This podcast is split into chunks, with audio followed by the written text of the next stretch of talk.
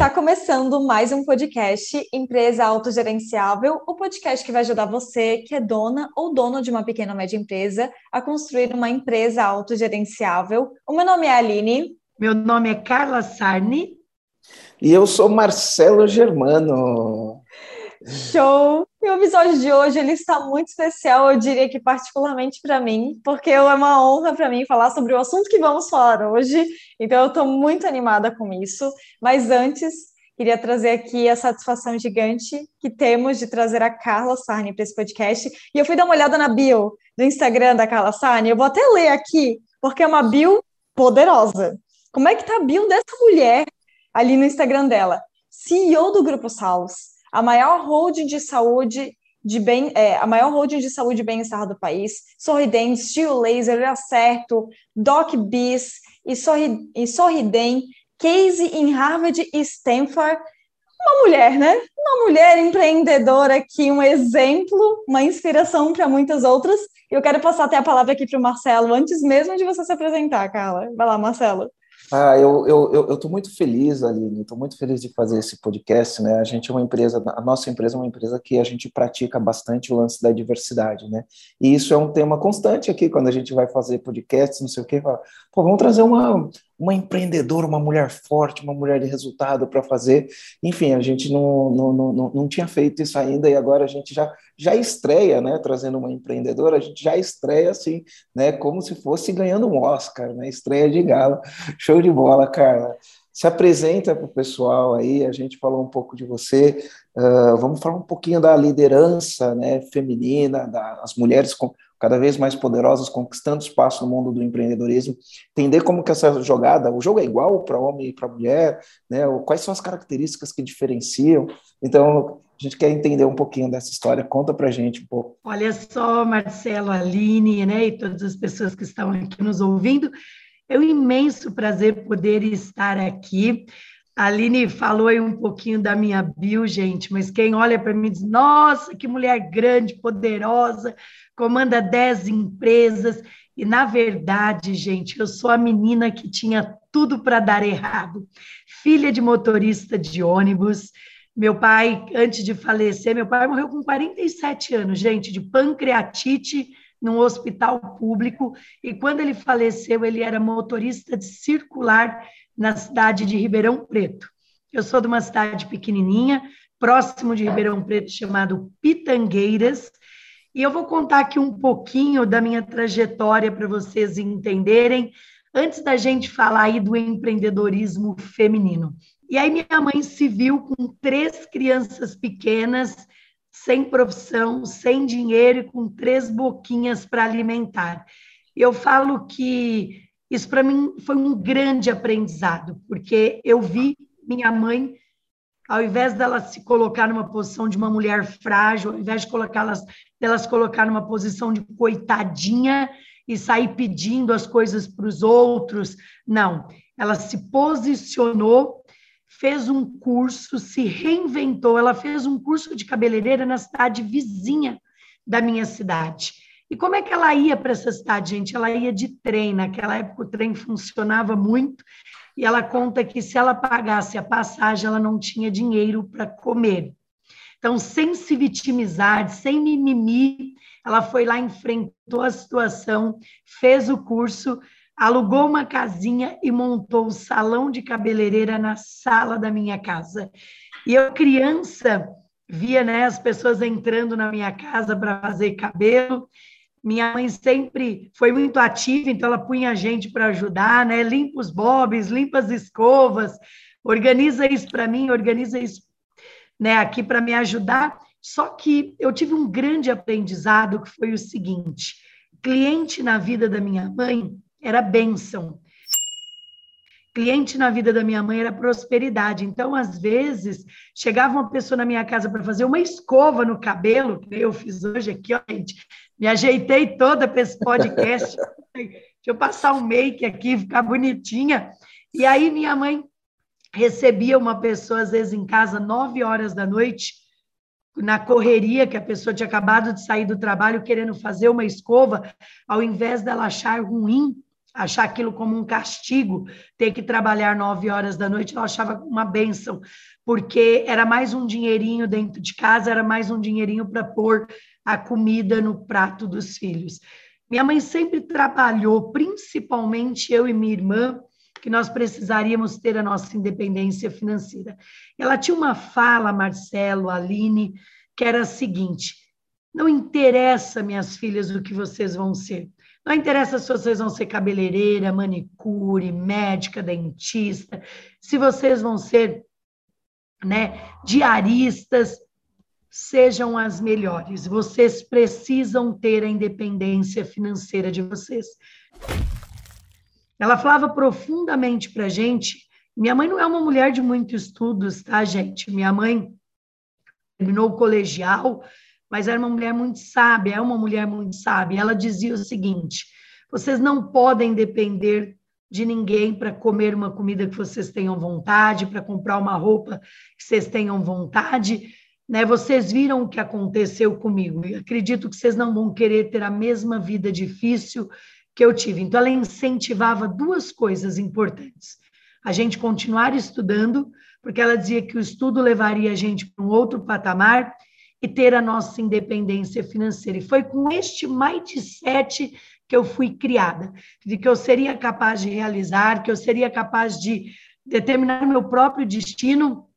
E aqui vem muito de encontro com o empreendedorismo feminino, né? A mulher descobriu que ela é sim capaz de driblar vários pratos ao mesmo tempo e com muita maestria né? A mulher faz tudo bem feito, ela vai lá, é, é mãe, é dona de casa, é empresária, e ela vai driblando esses pratos e não deixa cair nenhum. E foi com esse mindset que eu fui criada, com esse empoderamento, e que eu acabei me formando depois no colegial. Só que a minha mãe dizia: Ó, oh, você precisa continuar estudando. Só que na minha cidade não tem faculdade, é uma cidade pequenininha. E aí, qual era o único curso gratuito que tinha lá? O magistério. E aí eu decidi ser professora. Comecei a fazer o magistério. Quando eu estava no último ano de colegial, e aqui tem uma coisa é, que eu falo que eu sempre gostei de fazer mais do que a vida me pede. Então, eu fazia magistério de manhã, colegial à noite no estado, e à tarde eu vendia bijuterias com a minha bicicletinha, minha Calói Ceci cor-de-rosa. A convite de um primo, eu prestei o vestibular de odontologia em Alfenas, Minas Gerais. Ninguém acreditava que eu ia passar. Eu falo que eu fiz uma coisa na vida que foi transformar os nãos em sim. Porque, Aline e Marcela, é muito fácil a gente encontrar pessoas para dizer que nós não somos capazes, que nós não vamos conseguir.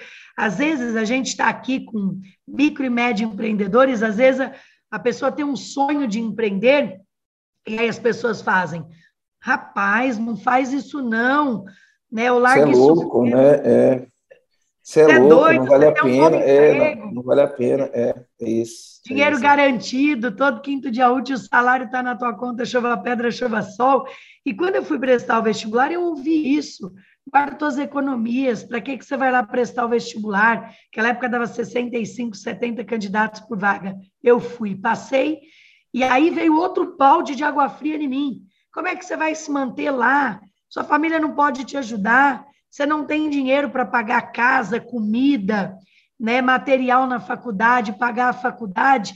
A faculdade de odontologia é um investimento alto, né? Faculdade de Marcelo, E naquela época era mais caro ainda. Hoje a faculdade está mais acessível, mas na minha época só rico podia fazer odontologia. E, e eu novamente não deixei o, o, o não fazer parte da minha vida Fiz uma proposta para minha mãe, minha mãe tinha comprado uma lojinha de roupa, e eu falei: mãe, a senhora me dá as roupas e eu vou me tornar camelô da faculdade. Eu vou vender roupa nas repúblicas, vou vender roupa na faculdade, e com este dinheiro eu vou me bancar lá e ainda vou pagar o custo da faculdade para a senhora. Sabe, sabe que é legal roupas... você falar isso, cara? Porque quando eu estava na faculdade, eu só consegui fazer a faculdade porque eu ganhei uma bolsa de estudos, senão não conseguiria ter feito, né? E, enfim, eu trabalhava, era office boy na época, né? existia essa profissão, office boy, né? E eu só conseguia pagar porque eu, tinha uma bolsa de estudos não conseguia. Mas muitos alunos da escola conseguiam pagar, muitos alunos da, da, da faculdade conseguiam pagar a faculdade vendendo trufa. E eu, eu me formei em 1994, né? A gente está falando de 27 anos atrás, né? Muitos alunos conseguiam fazer isso. Então, esse tipo de perfil, esse tipo de característica, né? Porque uh, existem pessoas que falam assim, ah, eu faço, sei lá, né, faculdade de uh, tal curso e eu não vou vender trufa, né? Então, tem pessoas que não, não, não se sujeitam a fazer o que é preciso muitas vezes, né? E aí, pela tua história, você fez o que precisa, vendeu roupa, né, é, vendeu bijuteria, enfim. Conta um pouquinho mais disso daí. Olha só, Marcelo, eu formei em 95, viu? A gente terminei a faculdade em 94 e minha formatura foi em janeiro de 95, mas tem uma coisa que eu nunca tive vergonha, Marcela, Aline, foi de vender. Né? Eu falo que vergonha eu teria de não pagar as minhas contas. Eu formei com muita dignidade, sem dever nada para ninguém. Me tornei a camelô da faculdade. Esse era meu apelido, gente, sem nenhum problema. Como diz, né, de camelô a Harvard, é uma das melhores universidades de negócios do mundo. E, quando eu não tinha roupa para vender, porque no período de prova eu não podia ir para minha cidade buscar as roupas, eu enrolava bombom de leitinho, fazia bombom de leitinho preto, preto e branco, vendia no corredor da faculdade. E na época de vestibulares, eu aproveitava que a faculdade estava lotada, eu cheguei a vender água na porta da faculdade. Mas tem um episódio aqui que eu quero dar um exemplo aqui para as pessoas. Quando eu tinha 12 anos, e minha mãe comprou essa loja de roupas, veio uma caixa de carretéis de linha. Nessa caixa de carretéis de linha, minha mãe disse assim: Eu não vendo linha, eu vendo roupa. Eu disse: Dá essa caixa de carretéis de linha para mim. Eu peguei uma cadeira, essas cadeiras de que a gente tem na cozinha, peguei uma bacia, essas bacias da gente pôr roupa de molho, coloquei os carretéis de linha dentro da bacia e pus a cadeira na porta do supermercado da minha cidade, supermercado principal, no centro. As pessoas saíam do mercado e eu dizia: entra, entra, freguesia, xuxa dinheiro na bacia. E as pessoas começavam a rir e vinham ver o que tinha na bacia. E qual foi o resultado disso? Eu vendi uma caixa de carretéis de linha em uma semana e eu realizei meu primeiro sonho, que foi ter a minha própria Calói Ceci cor-de-rosa. Só que o que, que eu fiz com este dinheiro? Com a minha Calói Ceci cor-de-rosa? Com o dinheiro eu comprei a Calói Ceci. Com a Calói Ceci eu fui promovida a vendedora de bijuterias da minha tia. E com isso eu tripliquei o meu faturamento, porque de bicicleta eu fiquei muito mais rápida. Então eu vendo desde os nove anos de idade. Aos nove anos eu comecei a ajudar minha mãe a vender. Aos 12 anos eu realizei meu primeiro sonho vender uma caixa de carretéis de linha. E depois, para me formar para dentista, durante quatro anos, eu me tornei a camelô da faculdade. Essa, essa habilidade, né, esse talento, né, vamos dizer assim, a gente, a gente gosta de falar, porque tem, tem uma coisa que a gente, a gente traz aqui nos nossos treinamentos, que a gente fala sobre o talentos, é um, um tema importante para a gente. Né? Talento é um jeito natural de pensar, agir e sentir. E por ser um jeito natural de pensar e agir sentir, quem tem o talento às vezes não reconhece o talento e quem não tem reconhece. Por exemplo, né? Quando eu vejo alguém cantando, que alguém canta muito bem, não é um cantor profissional, e aí, sei lá, começa a cantar e canta bem, eu, eu automaticamente já reconheço esse talento. Por quê? Porque eu não tenho esse talento. Então, para mim é fácil reconhecer. Aí, por exemplo, você vira para uma pessoa e fala assim para a pessoa: Olha, nossa, como você canta bem, né? Aí a pessoa olha e fala: Não, é normal. Falo, não, não é normal, você canta bem, né? Eu sei que não é normal porque eu não canto bem, né? E, e a venda, né, para você também, isso é um talento, é um jeito natural, né? E por ser natural a gente não percebe o talento, né? É um jeito natural de pensar, agir e sentir. E eu acho que esta tua habilidade aí, você usa ela em todos os momentos, né? Em todos, em todos, Marcelo. Isso me ajudou muito a ser uma dentista bem-sucedida. Por quê? Ah, quando um paciente chega né, no meu consultório, eu preciso fazer um planejamento daquilo que ele precisa tratar e mostrar para eles os problemas que ele tem. Só que às vezes as pessoas elas acabam fazendo uma coisa que é assim: ah, mas eu não vou tratar meu dente agora porque eu vou trocar de carro. Ou eu não vou fazer o tratamento do meu dente agora porque eu vou comprar um celular novo. E aonde a minha habilidade de venda entra aí? Quando eu explico para o paciente claramente a necessidade dele fazer aquele tratamento. O que, que eu estou fazendo? Uma venda consultiva. Eu estou fazendo para o meu cliente uma venda onde eu estou mostrando para ele os benefícios dele tratar. E eu falo muito, eu dou muita palestra. Ontem mesmo eu dei uma palestra para uma das melhores universidades do Brasil, para a USP, para os alunos de odontologia, e eu disse: não adianta nada você ter uma parede de títulos de especialização né, e ninguém comprar o seu tratamento odontológico.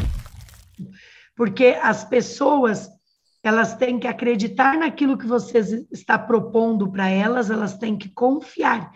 Eu vou até mais do que isso. Hoje, Marcelo, eu tenho três redes de franquias, né? Na verdade, comprei mais uma agora essa semana, mas é a Sorridentes Clínicas Odontológicas, com mais de 450 unidades, a Geolaser, que é depilação estética e beleza, da qual eu sou sócia da atriz Giovanna Antonelli, e a Olhar Certo, que é a primeira rede de clínicas de oftalmologia no Brasil, onde nós temos um hospital próprio, que é o Mira, na Rua Maracatins, em Moema. Eu não vendo tratamento oftalmológico, eu não vendo tratamento odontológico, e nem beleza e bem-estar. O que eu vendo é credibilidade, relacionamento, confiança. O que eu entrego é tratamento odontológico. Então, eu gosto muito de dar um exemplo, e eu quero dar aqui para as pessoas que estão com a gente, que ouro na mão das pessoas errada vira pó. Por quê? Imagine que você queira montar uma loja de roupa. Você tem uma lojinha de roupa. Você vai lá, monta a tua lojinha limpinha, caprichada, faz um logo bonito, né? Constrói lá só tua própria marquinha, tua própria marca, e você tem roupas legais, você vai, escolhe as roupas com carinho e coloca à venda. Só que aí você erra na escolha do teu vendedor. E eu sou uma cliente que eu passo na frente da lojinha e eu gosto, eu gosto, eu gosto da vitrine, eu gosto da loja, eu gosto da marca e eu entro para comprar uma roupa. E eu vejo que as roupas são legais, mas lá eu encontro, por exemplo, uma vendedora grossa, sem educação e que não sai do celular. O que, que eu estou fazendo? Transformando em pó o ouro que eu construí. Porque provavelmente esse cliente vai embora, Marcelo, sem comprar. Por quê? Porque a decepção do atendimento é ruim. Ou se comprar, ele não compra tudo o que ele poderia ter comprado. Né? Deixa eu falar uma coisa interessante. Nós temos vários clientes que têm estéticas, que têm clínica veterinária, Uh, clínica médica, e aí qual que normalmente o dono né, de uma clínica ele reclama? Ele fala que o pessoal da área médica não gosta de vender. Então o cara está fazendo um tratamento, e aí o, o, dentista, o médico, o veterinário, o esteticista, eles não gostam de vender, eles só gostam do trabalho técnico, eles gostam de fazer o trabalho técnico e não gostam de vender. E aí isso acaba impactando muito no resultado deles, né? E eu gosto muito de dar um exemplo, eu gosto muito de dar um exemplo, né? para as pessoas eu falo, não, não, faz sentido. Ah, eu não gosto de vender, eu não gosto de empurrar as coisas. Eu falei, isso que vocês estão falando não faz sentido. Porque, por exemplo, né, uh, se eu sei que você tem um negócio que é muito bom para mim e você poderia ter oferecido e você não ofereceu porque você tomou uma decisão que eu teria que tomar no meu lugar, né, pode ser que eu fique muito pé da vida. Então, vou falar, por exemplo, né, eu tenho um dentista, um dentista clínico e tenho a, a ortodontista, né? E aí eu fui lá na minha ortodontista e eu conversando com ela, batendo um papo com ela, eu descobri que ela fazia preenchimento, harmonização orofacial. E aí eu tava com um bigode chinês, né? Tava, enfim, tá na hora de fazer de novo, né? E para mim, para mim, Marcelo, o que aconteceu foi o seguinte: eu tenho, porque o negro, né, ele demora mais para envelhecer, né? Cê, é, enfim, né? Pelo menos a gente acredita nisso, né? E eu tenho um primo que eu fui perceber que ele envelheceu na hora que marcou o bigode chinês, né? Na hora que marcou, eu percebi que ele envelheceu, né? Porque até então, para mim, ele era um cara sempre jovial, né? E aí eu estava lá, e aí ela pegou, olhou e falou assim, Marcelo, e se a gente fizesse aqui um preenchimento do. Aí eu olhei, né? Era um negócio que eu já, já, já tinha uma incomodaçãozinha, e aí ela pegou e me ofereceu isso daí. Aí o que eu falo, né, principalmente para quem tem crenças, né, na área médica, tem crenças, eu falo, cara, se, se eu tratar com essa mulher cinco anos, depois de cinco anos, eu descobri que ela poderia ter resolvido esse problema para me manter mais jovem por mais tempo e não me ofereceu, eu ficaria pé da vida com ela para não falar um palavrão aqui na live, né? Eu ficaria pé da vida para ela. Então, o, o que eu gosto de dizer é o seguinte: se você pode oferecer o melhor para o seu cliente, porque aquilo, porque o que a gente faz melhor a vida do cliente, né? Então, quando ela vem lá me, me, me oferece, né? Uma dentista me oferece, sei lá, o botox, a harmonização orofacial ou qualquer outra coisa que vai melhorar uh, a minha, minha autoestima, a minha vida, minha qualidade de vida, minha felicidade, ela não tem por que não oferecer. Eu acho que, na verdade, é uma obrigação ela oferecer, né? Mas os, o pessoal da área médica tem essa... Você teve muita dificuldade com dentista que não gostava de vender? Sensacional tua colocação, Marcelo. É assim, isso é cultural na área da saúde. Né? As pessoas confundem uma venda consultiva com venda. Isso que você está dizendo na área da saúde é uma venda consultiva. É eu dizer para o cliente o que eu faço, o que eu tenho para oferecer para ele, como é que eu posso melhorar a vida dele. E muitos, né, muitos profissionais da área da saúde, eu tenho os três aí, eu tenho médico, eu tenho fisioterapeuta, eu tenho os dentistas, é, acham a palavra vender feia. Outro dia eu fiz um exercício com os meus dentistas que foi assim: o cliente chega, ele trata primeiro e depois você fala para ele o que ele tinha para fazer e quanto custaria? Ou primeiro você diz os problemas que ele tem, quanto vai custar para depois tratar? Aí eles responderam: não, primeiro a gente faz o orçamento, explica qual é o problema dele, para depois tratar. Eu falei: então, primeiro você está vendendo e depois tratando. Você querendo ou não, você vende. E você falou uma outra coisa interessantíssima, que eu quero complementar, que é o tal do preconceito. Um erro grande que as pessoas cometem é decidir pelo cliente. Não tome decisões pelo seu cliente. Ofereça o teu portfólio de produtos e deixe que ele decida o que é melhor para ele. E aqui eu quero dar um exemplo bem claro. Um dia eu virei para um dentista e disse assim para ele: Nós, na Sorridentes, vendemos Invisalign, Marcelo. E a gente foi a primeira rede de clínicas odontológicas no mundo a ter Invisalign por um preço muito melhor, né? Porque o Invisalign só era em dentistas de rico. Então, já há alguns anos a Sorridentes colocou Invisalign dentro do portfólio de produtos dela. Eu perguntei para um dentista, por que você não ofereceu para esse paciente o Invisalign? Ah, doutora, porque eu acho que ele não tinha dinheiro para comprar. Olha a minha resposta para o dentista. Mas você mora na casa dele? Você tem acesso à conta bancária dele? O que te fez né, ter esse preconceito ou essa visão? Ah, eu achei, mas não dá para viver de achômetro, esse não é o teu papel, decidir pelo cliente. Eu falei, olha, você tem que oferecer o Invisalign, você tem que oferecer o, o nosso Sorridentes Align, que é a mesma coisa que o Invisalign, mas por um terço do preço, e todas as outras opções que nós temos, o autoligado da 3M, o aparelho tradicional, aquele metálico, e deixe que ele decida o que é melhor para ele. Explique a vantagem e a desvantagem de todos eles, e o poder de decisão tem que ficar na mão do cliente. Eu tenho um caso aqui, Marcelo, que eu quero contar que vai poder trazer insight para muitas pessoas. Eu tava, eu trabalhei para os outros quando eu me formei, em cima de uma padaria num bairro chamado Vila Cisper, na zona leste de São Paulo. Estou num sábado atendendo, sete horas da noite, e chegou um cara de bermudão, papete, ele era carioca, uma camisa aberta, com um dente embrulhado num guardanapo tinha caído a coroa do dente dele da frente. Ele chegou para mim e fez assim: Ô doutora, me disseram que a senhora é a única dentista que trabalha de sábado até tarde e aos domingos. Ele falou: Eu não tenho hora marcada, mas eu tenho um casamento e meu dente da frente caiu. Será que a senhora poderia me atender? E eu encaixei este cliente Né? Ele não tinha hora marcada, mas eu me coloquei no lugar dele. Então, acho que é importante as pessoas saberem que técnica também de venda é se colocar no lugar do outro. E eu me coloquei no lugar dele e falei, poxa vida, o cara, se eu não ajudar né? ele, ele não vai poder ir no casamento. Tratei ele com toda a cordialidade, cimentei o dente, já aproveitei e falei para ele de alguns outros problemas que ele estava na boca.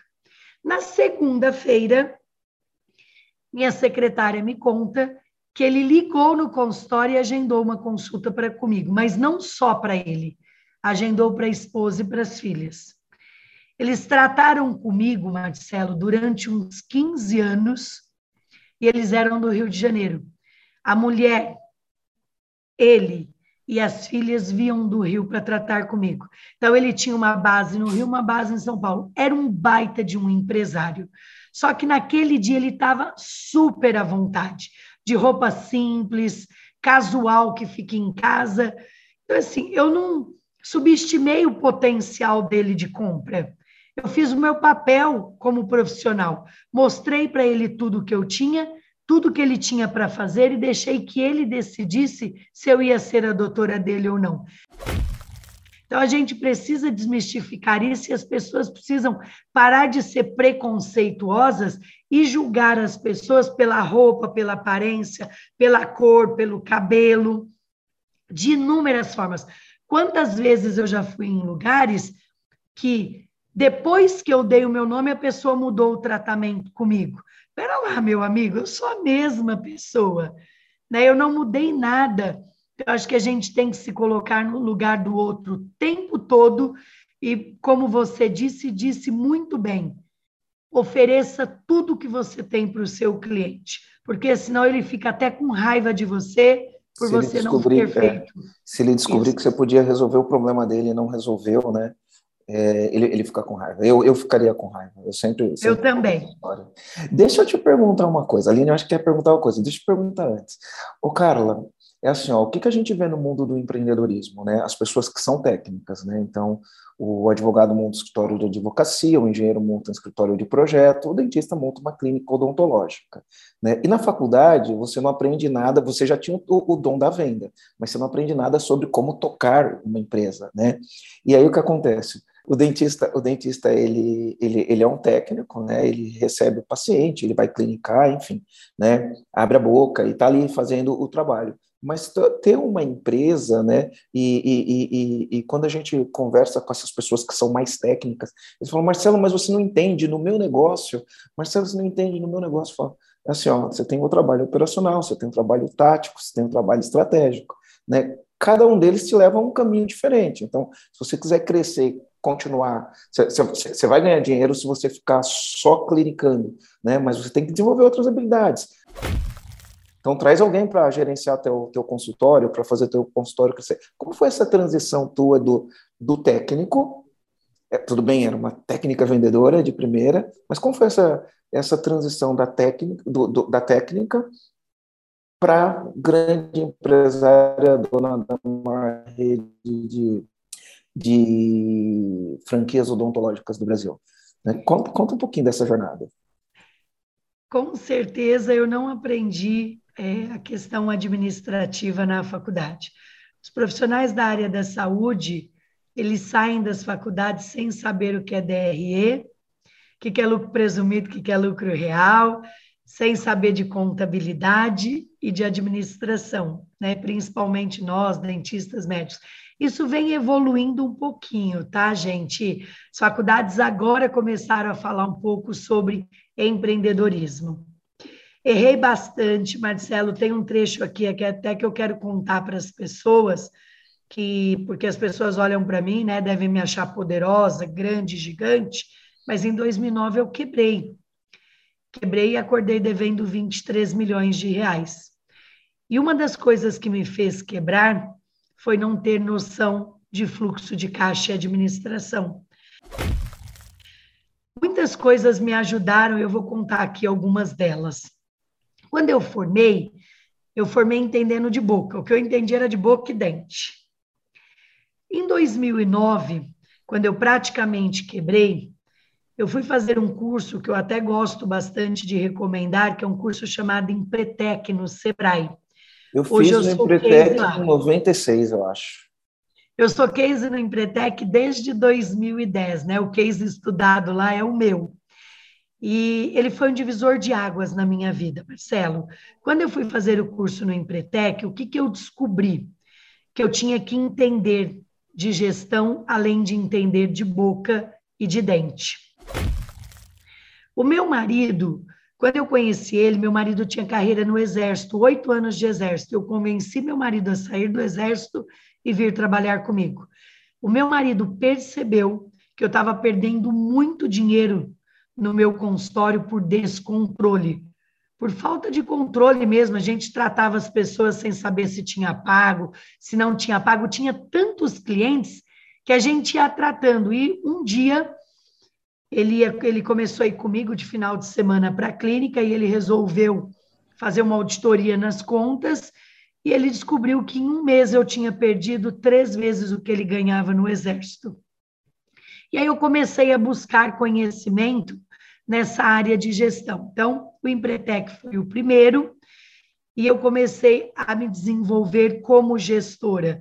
Porque o que a maioria dos dentistas fazem é fazer curso de odontologia, fazer curso de clareamento, curso de faceta, curso de ortodontia e não olhar o lado administrativo. Não só os dentistas, os médicos também, os fisioterapeutas. E eu entendi que eu precisaria desenvolver as duas frentes. Não só entender de odontologia, de saúde, mas eu também deveria entender de negócios. Negócio. Deixa Aí eu, entendi. Desculpa, que eu empreender. Eu, Oi. Oi, olha que interessante, né? A gente, a gente, o podcast chama empresa autogerenciável. E a gente sempre fala, muitas vezes, né? Você, como técnica, como técnica, trabalhando como técnica, né? Você tinha uma empresa que era. Porque o gerenciável vem de gestão, né? O gerenciável vem de gestão. E você, como técnica, negligenciava a gestão. E aí a gente chama assim, empresa autonegligenciável. Você sente que tua empresa era autonegligenciável? Com certeza. E isso me fez entender três coisas, Marcelo, que é, o empreendedor ele precisa vestir três chapéus. Ele querendo, ele gostando ou não, estando no perfil dele ou não. Que nem você mesmo já falou várias vezes aqui. Meu perfil é de vendedora. Eu tenho as vendas na minha veia, mas eu preciso olhar para o chapéu do administrativo financeiro, porque nós sabemos que o financeiro é a parte mais sensível de qualquer negócio eu preciso olhar para o chapéu do marketing e eu preciso olhar para o chapéu de gestão de pessoas. O que, que eu faço? Se eu tenho perfil de vendedora, né, para que as pessoas entendam, eu já fiz o meu disque, tem lá no Google vários disques gratuitos para serem feitos, e o meu disque aponta que eu sou 60% águia e 40% tubarão. É vendas, é resultado. Eu sou focada em resultados. Como é que eu faço para ter essa disciplina de olhar o que não está no meu perfil, que é a gestão de pessoas, que é o financeiro, que é o administrativo? Eu tenho uma disciplina gigante na minha agenda para poder olhar para as outras áreas que não sejam vendas. Então, eu tenho reuniões agendadas para olhar para isso. Porque se deixar, eu só olho para venda. Então, hoje eu olho eu vou lá e olho para o administrativo, eu olho principalmente para o financeiro, né? Na pandemia, a primeira coisa que eu fiz foi debruçar em cima do financeiro. Olhar tudo que eu poderia cortar de gastos extras e tudo que eu poderia adiar para o ano seguinte. Teve muitos projetos que eu adiei de 2020 para 2021 porque eu estava vivendo o quê? Uma incerteza gigante, um momento incerto. Mas eu gostaria de compartilhar aqui que o ano passado eu ganhei o prêmio de empreendedora do ano. Duas mulheres ganharam esse prêmio no Brasil nos últimos 15 anos, eu e a Luísa Trajano do Magazine Luiza. E eu fui a única franqueadora no Brasil que não fechou nenhuma loja, pelo que eu tenho conhecimento, abri 92 novas unidades e cresci mais de 300%. Então, eu, olhando o financeiro, eu reduzi as despesas e coloquei o pé no acelerador do crescimento.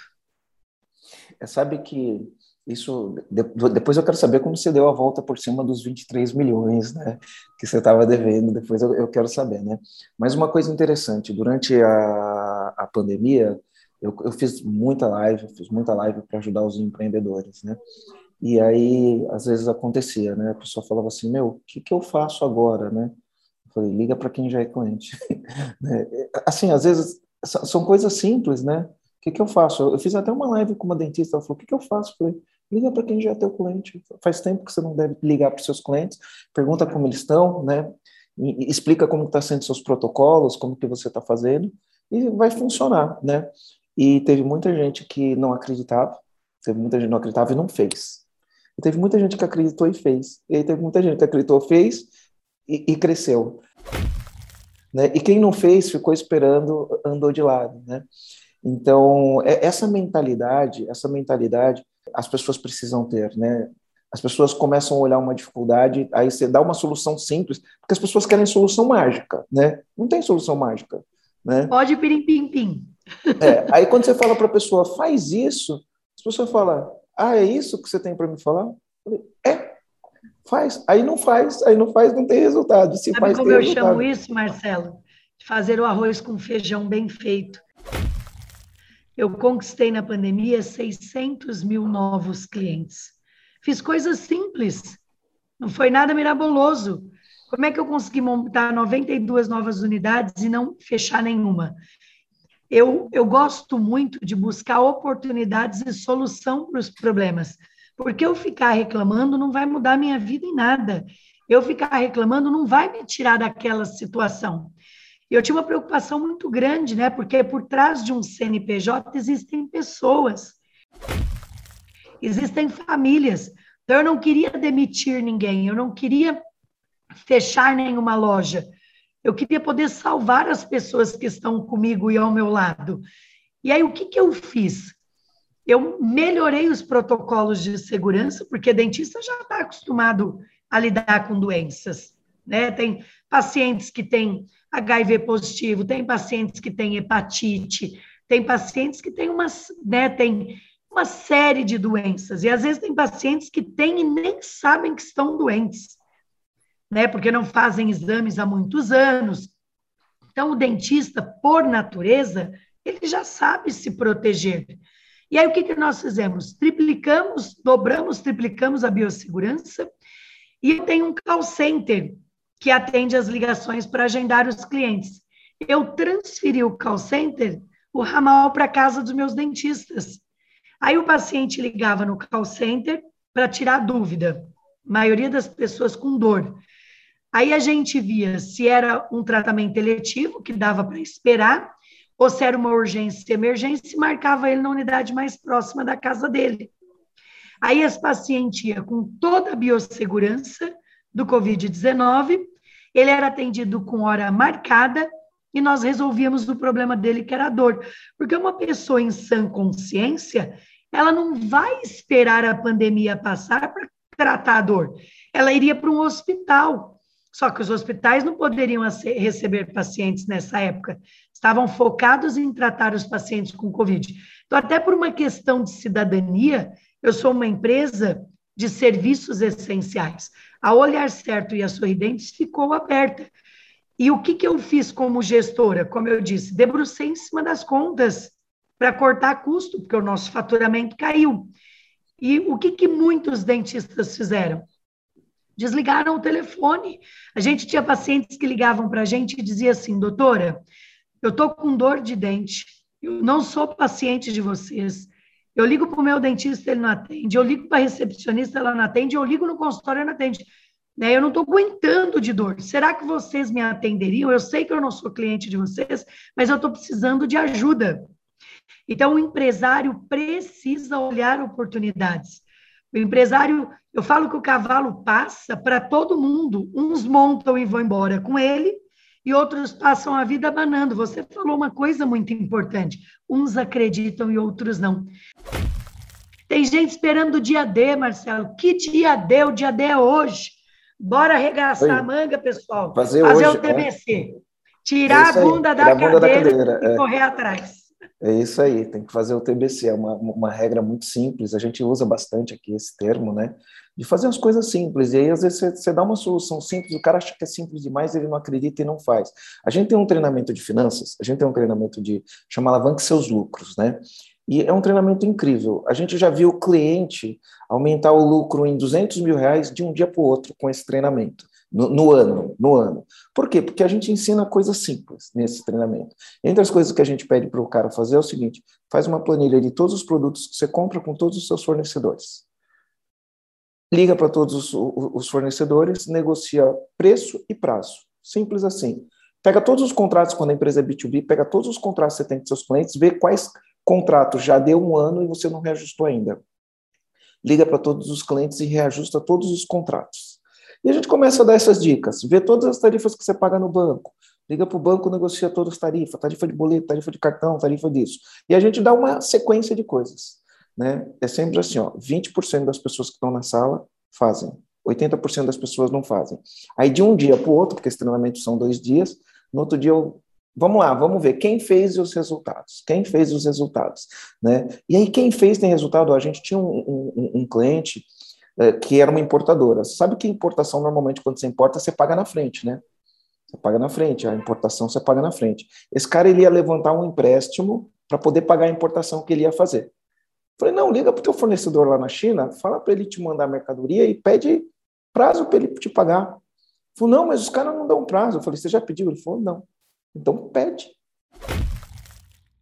batata. Pediu prazo, o fornecedor na China deu o, o prazo para ele, ele não precisou fazer o um empréstimo, trouxe a mercadoria, conseguiu gerar o negócio. Então as pessoas elas não acreditam nas coisas simples e não fazem.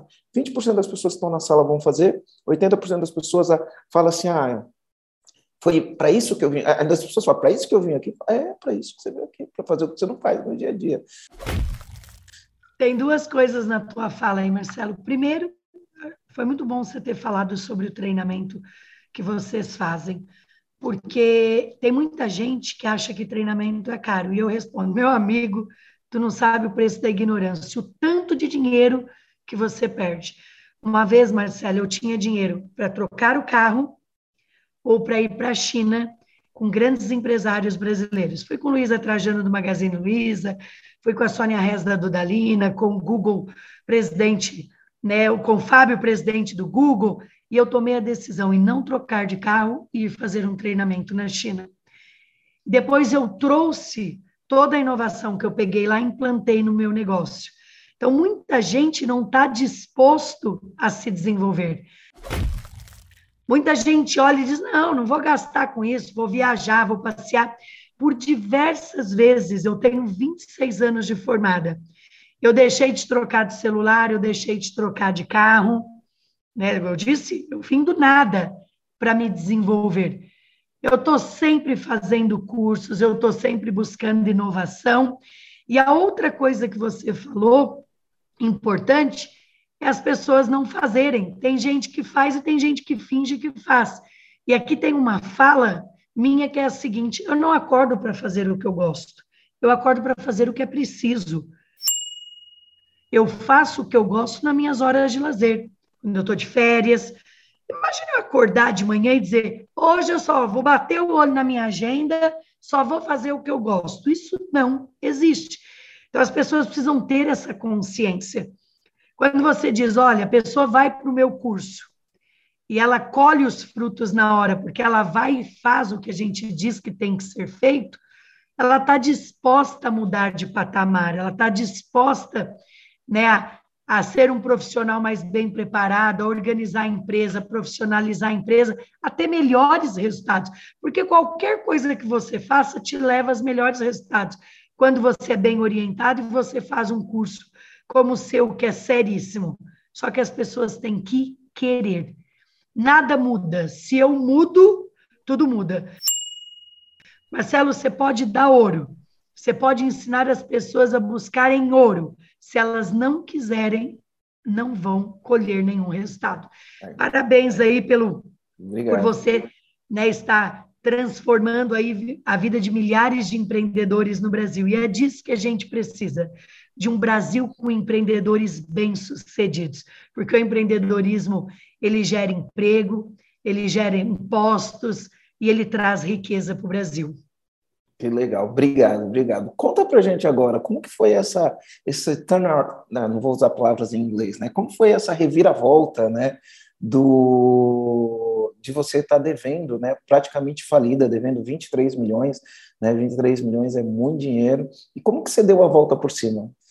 Vou contar um pouquinho para trás para eles poderem entender a, né? Aí eu, como é que eu primeiro como é que eu me endividei para depois eles entenderem como é que eu saí. Então, como eu contei lá no começo, né, me formei, aí mudei para São Paulo, vim morar na casa de um tio meu de favor.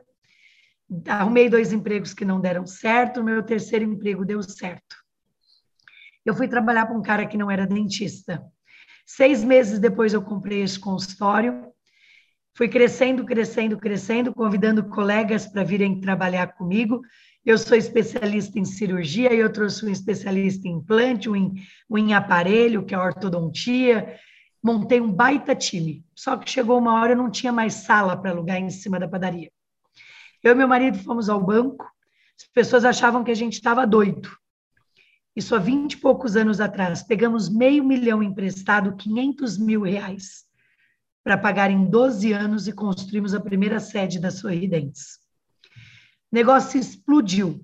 A gente montou uma clínica de três andares, inteirinho porcelanato, sala de espera só para criança, laser, anestesia computadorizada. Nós fomos nos jardins, olhamos tudo que os ricos tinham e montamos para a classe C e D, por um preço justo. O negócio explodiu e eu e meu marido montamos a segunda, a terceira, a quarta, a quinta, a sexta em 2005, nós tínhamos 23 unidades próprias de muito sucesso.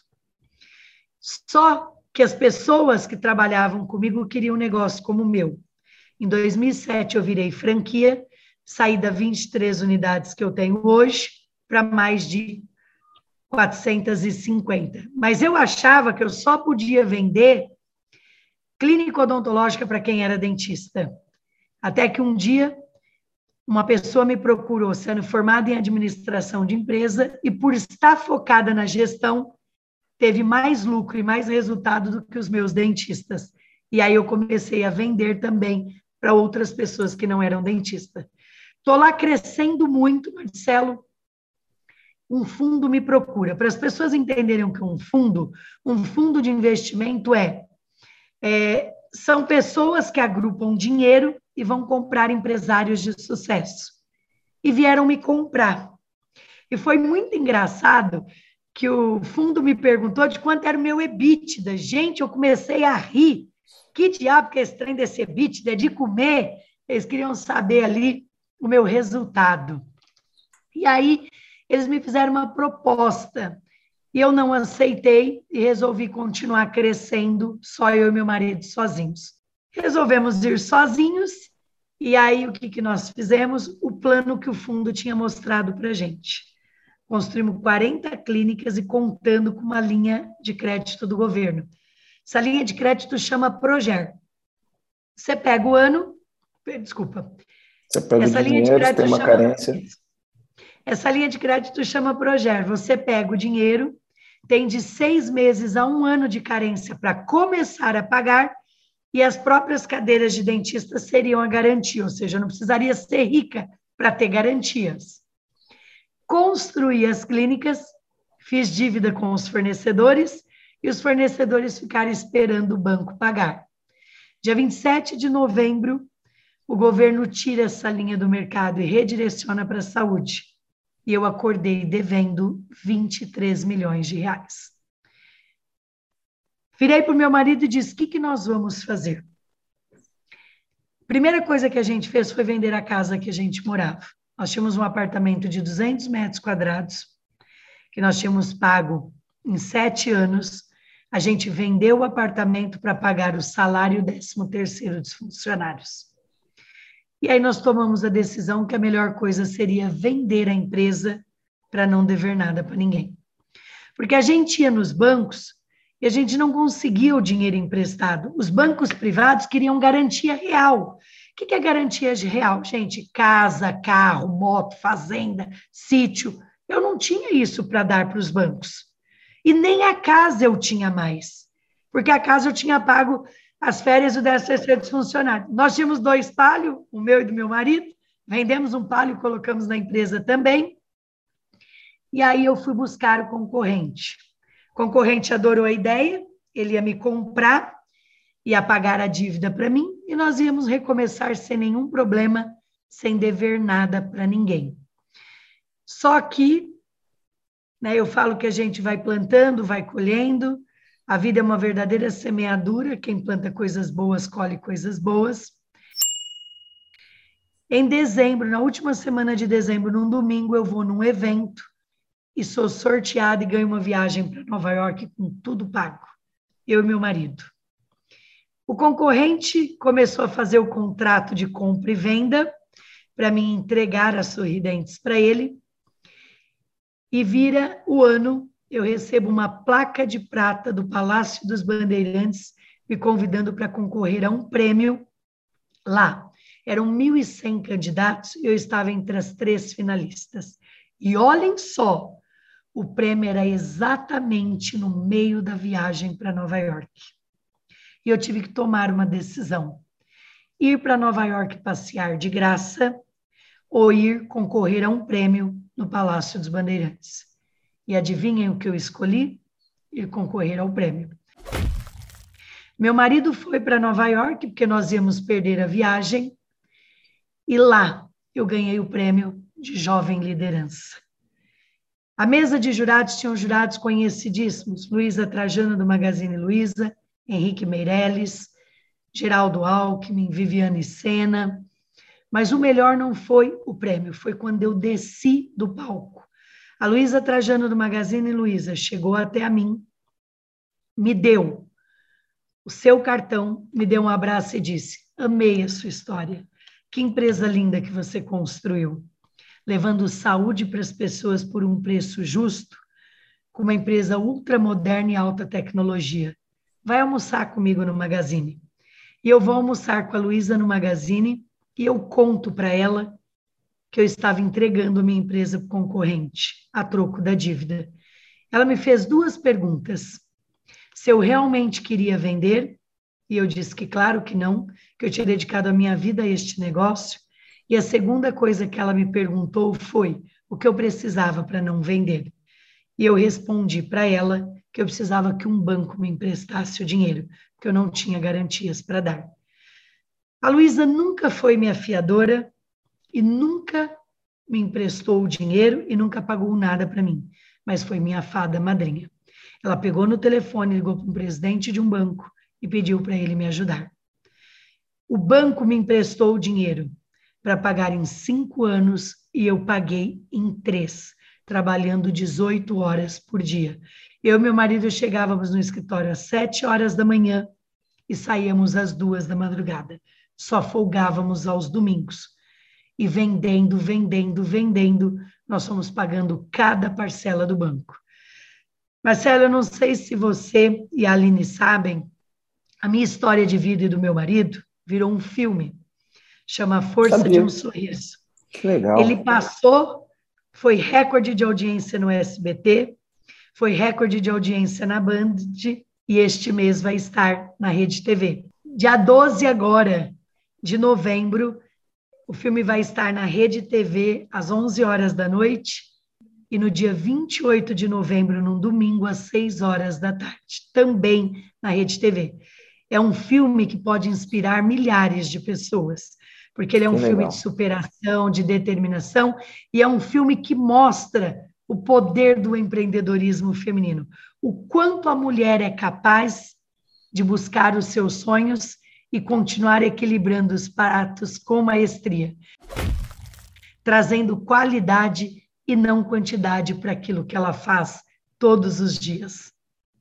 Que legal, que legal. Sabe o que você falou, né? Eu, eu, minha dívida não era tão grande quanto a tua, mas em 1998 eu quebrei a minha primeira vez, né? Eu, eu, gosto de dizer que eu quebrei e ninguém descobriu, né? E aí a gente continuou vivo, né? É, eu acho que foi mais ou menos o que aconteceu com você, né? Você quebrou, mas o mercado tinha descobrido, não, não, não sabia ainda, né? E aí, enfim, a, a vida acaba sendo abençoada de alguma maneira, né?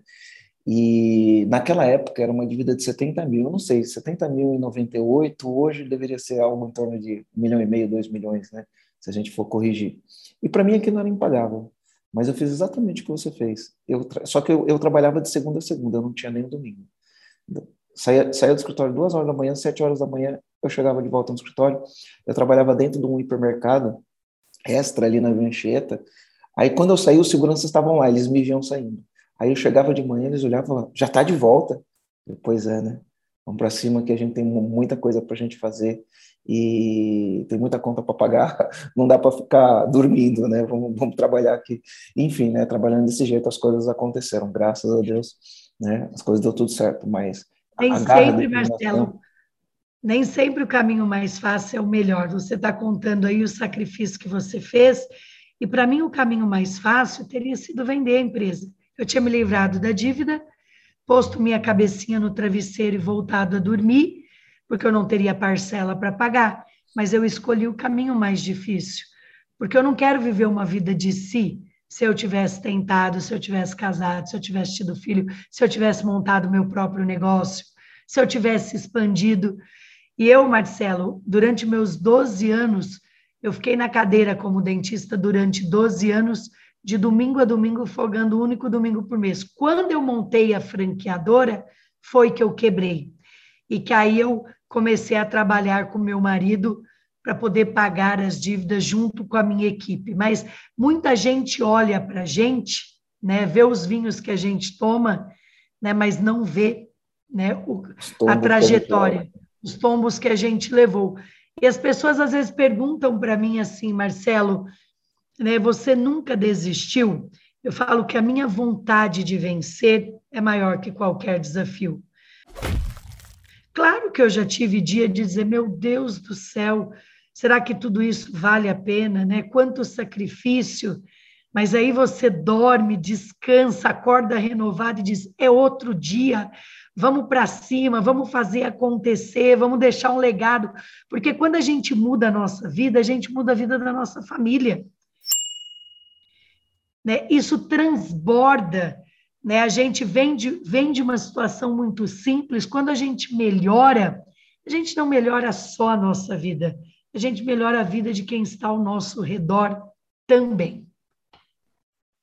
Verdade.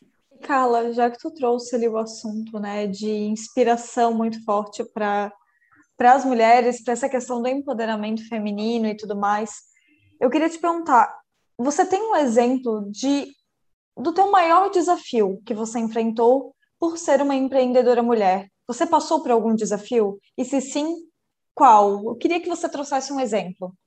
É assim, muita gente já me perguntou, Aline, se eu tinha algum problema por ser mulher, né? Quando eu ia, por exemplo, fechar algum negócio. Ah, eu, eu sou muito bem resolvida e eu sou uma mulher muito segura.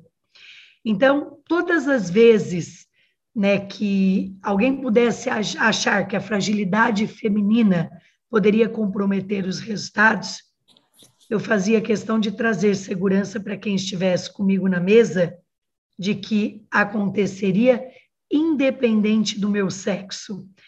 Mas um dos grandes desafios que eu tive durante toda a minha trajetória foi equilibrar o meu tempo, porque eu sou casada, eu tenho dois filhos, e eu sou uma empreendedora de alta performance.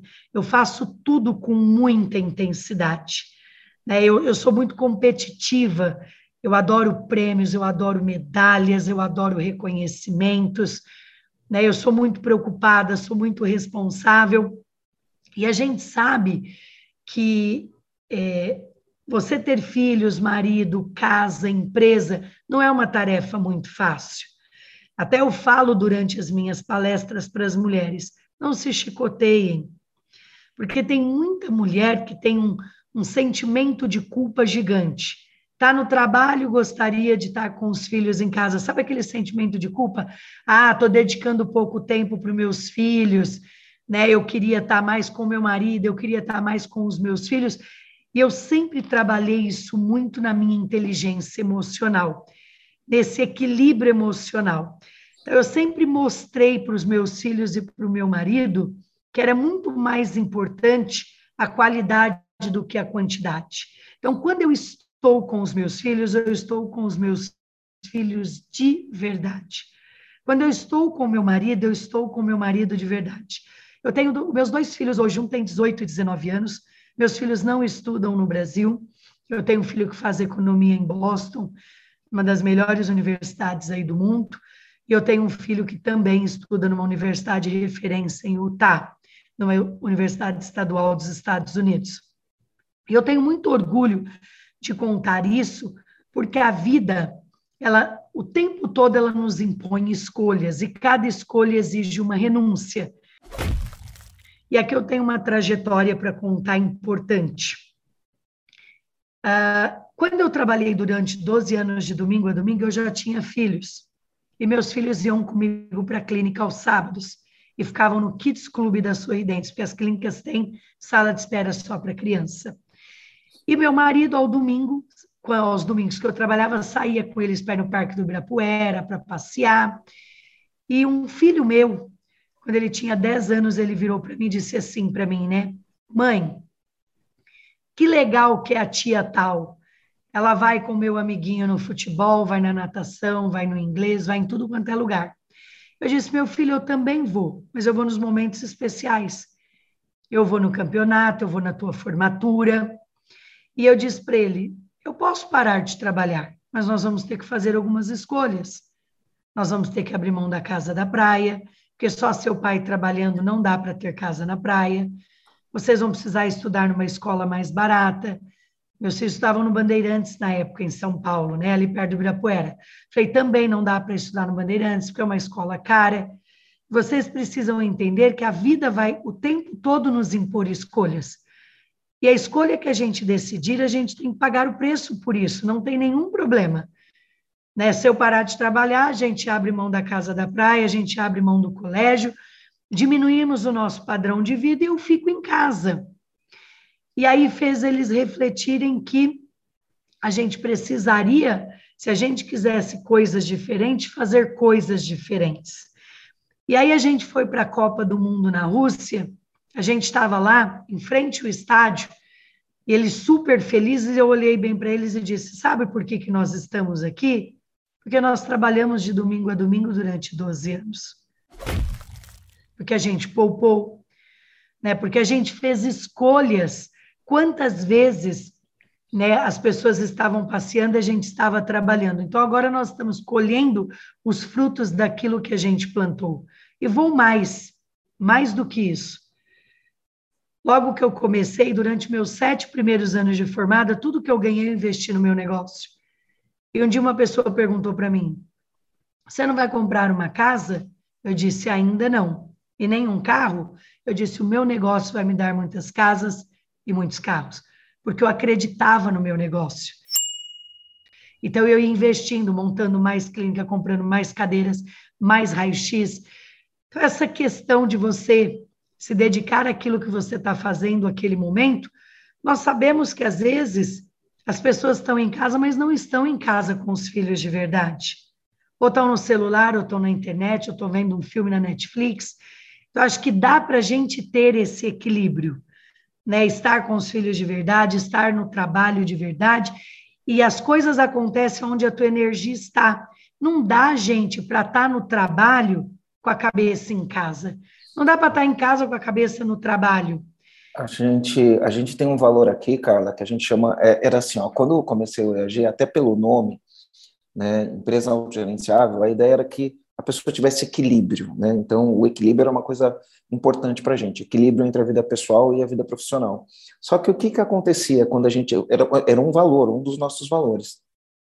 Quando a gente falava de equilíbrio, as pessoas não entendem exatamente o que é equilíbrio, né? Então.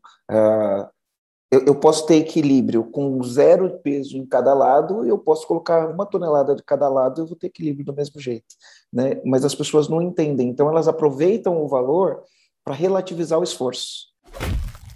Então assim, ah, mas pô, eu tenho que fazer isso e o equilíbrio, né? E aí a gente de, de, de entender que as pessoas falavam e o equilíbrio, o equilíbrio, a gente mudou o valor. Na, na verdade, o valor é o mesmo, né? mas a gente fez uma roupagem nova e a gente chamou de intensidade. E aí, como que a gente descreve? Como que se vive o valor intensidade? Em todas as áreas da vida.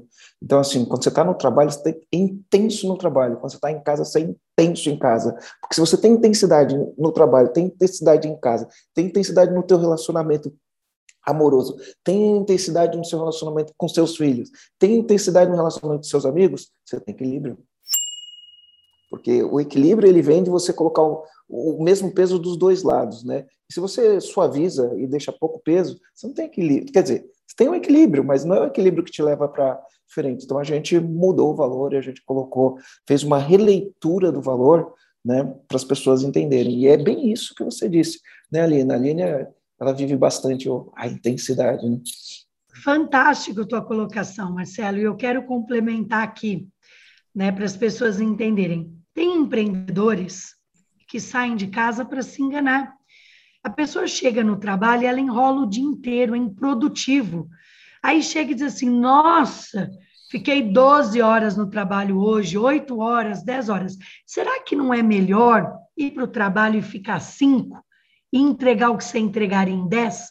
Como você disse, colocar intensidade naquilo que você está fazendo, fazer o que tem que ser feito sem mimimi, sem procrastinar, sem desculpas e sem enrolar, entregar e fazer outra coisa? Ir com o filho para o cinema, para a academia, assistir um filme. Então, muita gente tem dificuldade de entender isso. Você foi muito claro na tua explicação. A intensidade pode resolver grande parte dos problemas dos empreendedores que não têm alta performance ou que procrastinam o que tem que ser feito. Isso aí. Eu, eu tenho uma. Ó, você falou que você é muito competitiva e você gosta de ganhar prêmios, né? E, e eu, eu plantei uma sementinha na cabeça da Aline, né? Eu implementei uma sementinha na cabeça da Aline. A Aline tem 25 anos e a Aline, para mim, ela é um fenômeno, né? Ela é muito competente. E eu falei, Aline, você tem que estar no Forbes Under 30. Então, até os 30, eu quero ver teu nome no Forbes Under 30. Ano passado. Já tem até foi... torcida organizada, já, Marcelo. De vez em quando vem uns clientes mandando mensagem no meu Instagram. Concordo com o Marcelo, viu, Aline? Eu, eu, eu já estou no time do Marcelo. Olha a bandeirinha aqui, ó. Já estou levantando a bandeirinha também. Então, então, Carla, aí assim, ó, você como empreendedora do ano, do, do, do, do ano passado, empreendedora do, do ano, né? Qual conselho você daria para a Aline para ela chegar mais próximo do Forbes Under 30 ou antes, né? Antes dos 30 no Forbes, antes dos 30 no Forbes, Forbes Under 30. Que, só para quem está ouvindo e não sabe, o Forbes Under 30 é uma publicação da. É como um prêmio da revista Forbes, que todo ano eles elegem as pessoas com menos de 30 anos que são destaques, né? E aí eu coloquei isso daí, no, plantei essa semente na cabeça da Aline, tem torcida organizada para a Aline virar Forbes Under 30. O que, que a empreendedora do ano tem para falar para a Aline para ela atingir esse objetivo? Marcelo, olha só, dar um conselho para a Aline é difícil, né? Porque ela já é talentosa por natureza. Mas o que eu falo muito é que se você quiser se destacar e ter sucesso e ter reconhecimentos, você precisa fazer o que os outros não estão fazendo. Simples assim, como diz você, né? Sem frescura, com arroz com feijão bem feitinho, faça o que os outros não estão fazendo. Crie diferenciais. Ah, mas como é que eu faço isso? Existem inúmeras formas. Primeiro diferencial que eu criei na minha vida quando eu me formei, a maioria dos dentistas atendiam até às seis da tarde, eu atendia até dez e meia da noite. Dentista não atendia de sábado o dia todo, eu passei a atender de domingo, nem pensar, eu atendia também. Então, você vai criando diferenciais que vão te destacando e te descolando da turma mediana. Mas a Aline já está no rumo, viu, Aline? Olha, se eu, se eu fosse a jurada, você já estava eleita. logo, logo. Obrigada, logo. Carla. Obrigada, obrigada pela recomendação. E eu diria que isso é um valor. Isso que tu falou, essa recomendação que tu deu, eu diria que é o meu valor principal de vida, que é a autenticidade, né?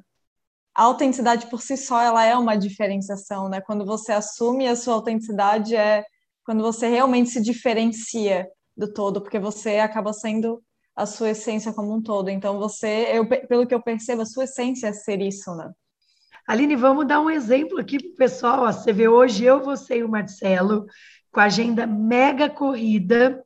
A gente deu um jeito de organizar esse podcast aqui. Quer dizer, quando as pessoas querem, elas fazem. Né? Por quê? Para trazer mais inspiração para as pessoas. Então, é, é isso, né? É os valores das pessoas, porque é muito mais fácil dizer não, não dá, não consigo, né? Fazer não é para qualquer um, mas todos têm que fazer. Perfeito. Perfeito, e Carla? Eu, eu, falo que é ação cura o medo, né? É. Ótimo. Carla, qual é o comando que você daria para os comandantes que estão ouvindo esse episódio? Que comando que você daria? A partir porque a gente falou de muitos assuntos aqui hoje, né? A gente falou sobre fazer o feijão com arroz, fazer o dever de casa, executar, se diferenciar. Você trouxe muita inspiração dentro da tua história, né? De que é possível, só que para isso você escolhas. precisa escrever a sua história, precisa fazer escolhas que a maioria não está fazendo. E qual é o comando que você daria para esses comandantes? Comando seria uma recomendação, um... um insight, uma sacada. Exatamente, uma sacada. Qual é o comando que você daria? Olha, Aline, para mim, o primeiro passo para uma pessoa ter sucesso é o comprometimento né? A gente se comprometer com aquilo que a gente se propõe a fazer. Eu gosto muito de dizer que as pessoas precisam sonhar e que sonho precisa ter prazo, senão você corre o risco de passar por uma vida inteira sem sequer realizar um único sonho. Porque na vida a gente pode fazer as coisas em um dia, em uma semana, em dez anos ou nunca fazer.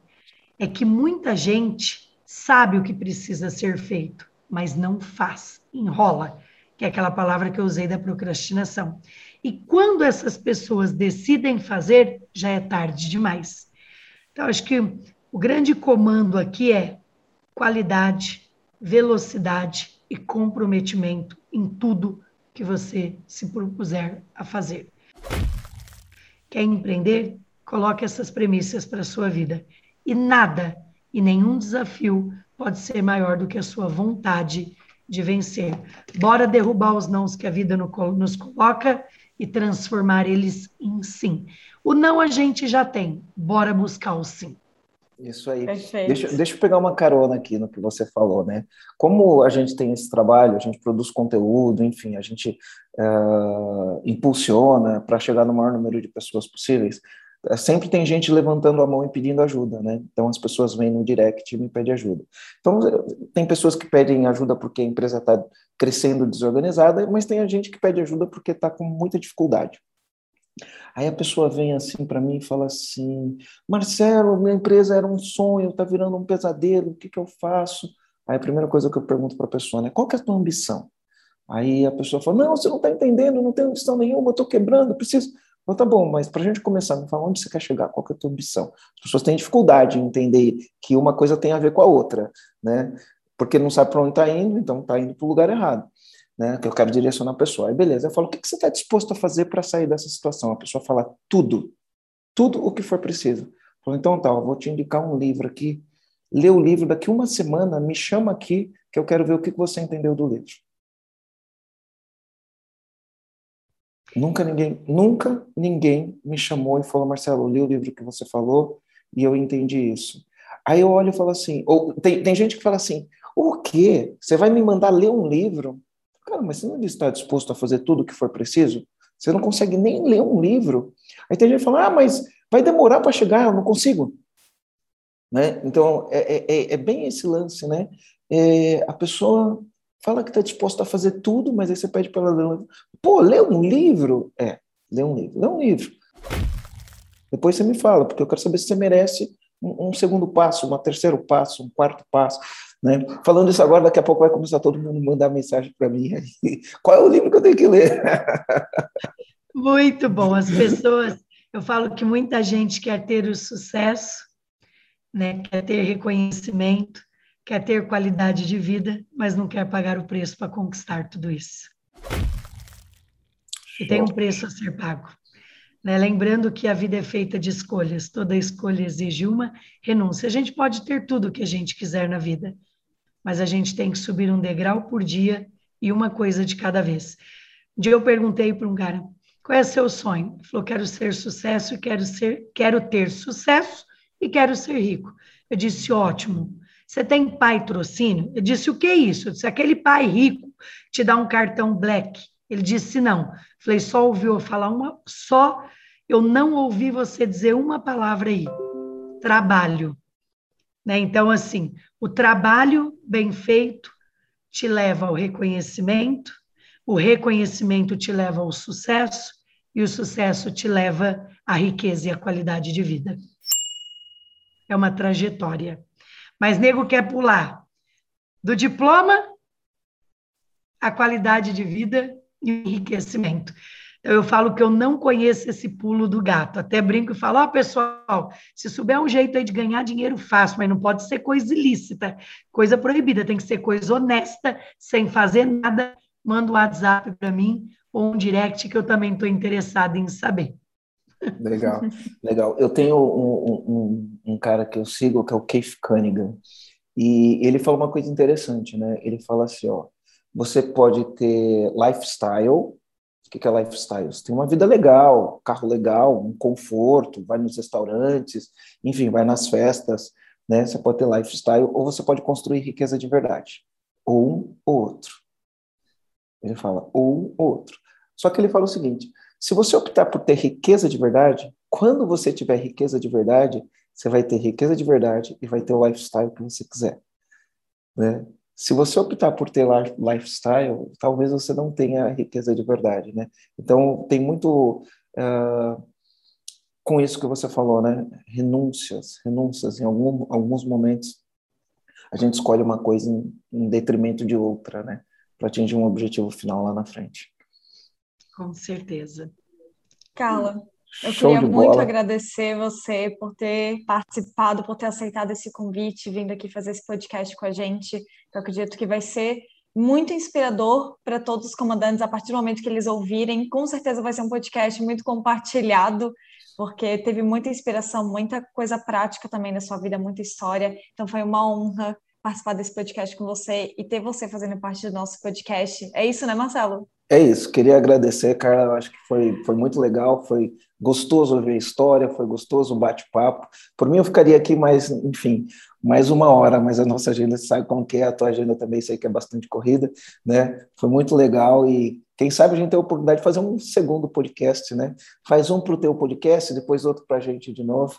Né? Vamos fazer, vamos fazer um de liderança, o próximo. Acho que Legal. é um, um assunto bem interessante para os né, para os nossos ouvintes aí, que muita gente, e hoje a gente sabe que negócios são processos e pessoas, e liderança para ter sucesso nos negócios é algo bem relevante. Marcelo, Aline, super agradeço vocês, agradeço a todos aí os ouvintes. Pessoal, compartilhem, divulguem se vocês gostaram. Quero deixar aqui meu Instagram para vocês, é DRA de doutora, doutora abreviado, carla.sarni tá bom? Então, sigam lá também, eu estou sempre dando dicas de empreendedorismo e muitíssimo obrigado pela grande oportunidade. Um grande abraço para vocês. Beijo, Carla. Obrigado. Obrigado, pessoal. Obrigada, Carla.